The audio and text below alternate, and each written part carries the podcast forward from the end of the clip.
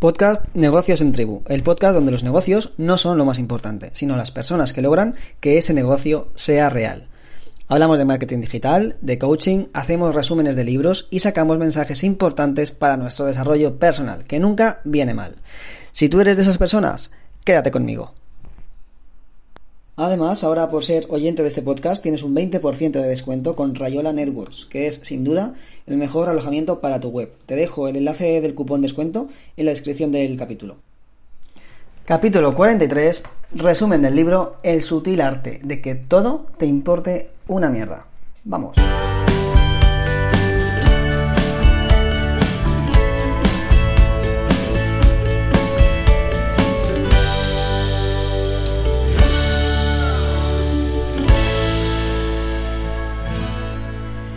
Bueno, empezamos el capítulo de, hoy resumiendo este muy buen libro eh, de Mark Manson, que es eh, pues el autor de este disruptivo bestseller llamado El sutil arte de que casi todo te importe una mierda.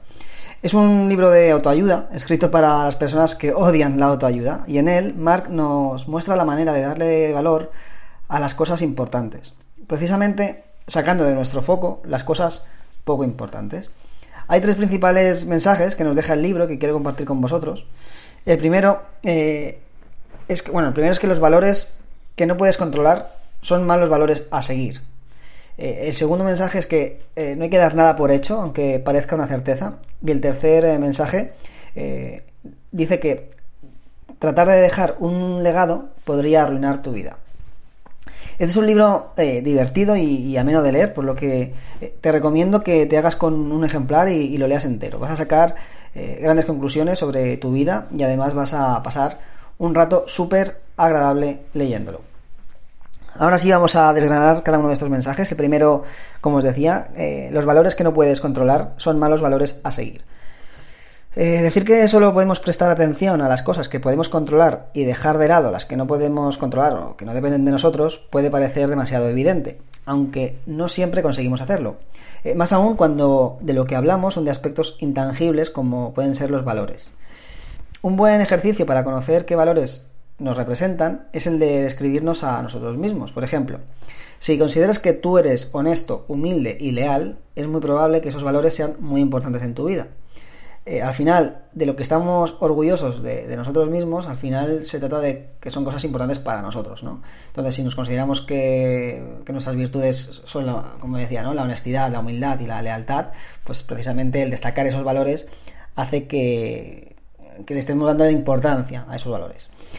En el libro de, Mark eh, nos, nos dice que elijamos solo los valores que podemos controlar. Siguiendo el ejemplo, eh, yo te preguntaría, ¿depende de ti ser honesto?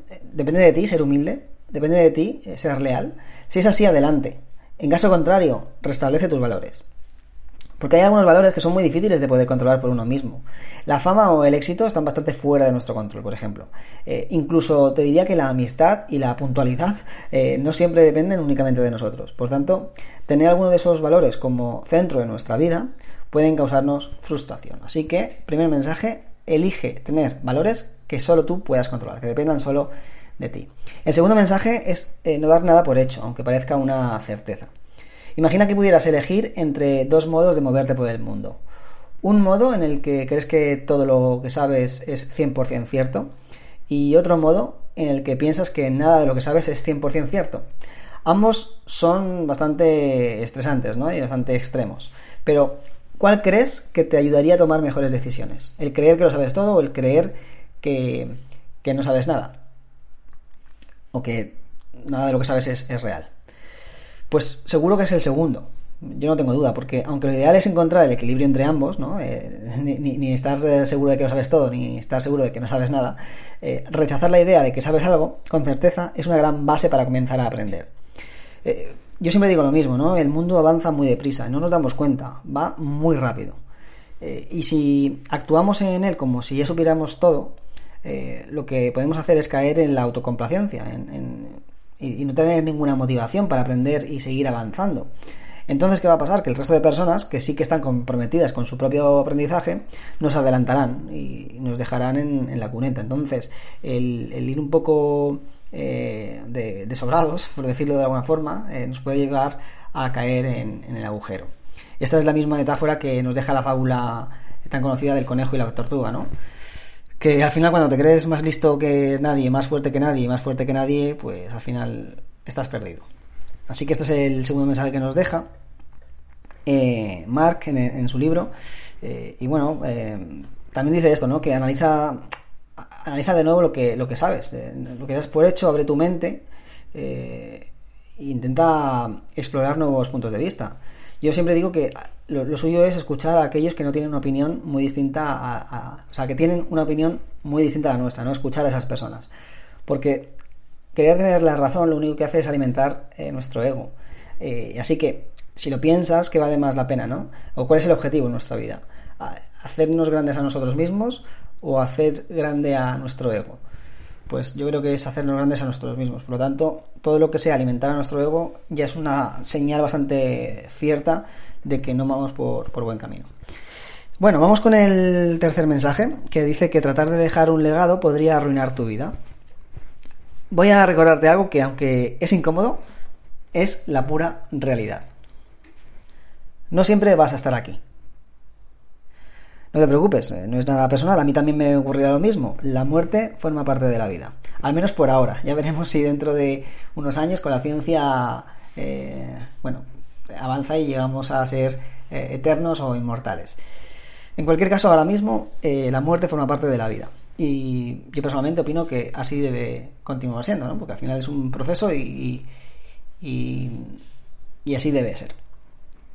Pero bueno, eh, dejando al lado la parte filosófica, eh, si ya sabemos que esto es así, ¿por qué nos empeñamos en acumular cosas para cuando ya no estemos aquí?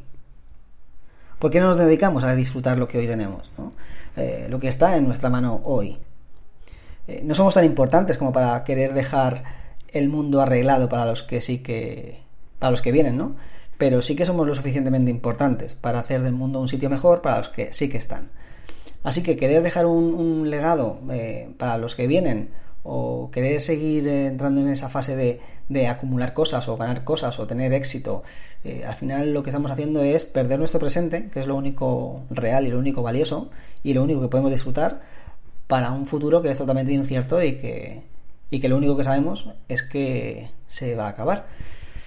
Así que bueno, con este mensaje te dejo por hoy. Gracias por escucharme una vez más y recuerda que en la descripción del capítulo tienes el cupón descuento para tu alojamiento web y el enlace para conseguir este libro que de verdad te recomiendo que lo leas porque es muy bueno. Yo al final te dejo unos mensajes, pero al final eh, hay detalles en el libro que vale la pena leerlos, como todos los resúmenes que estoy haciendo.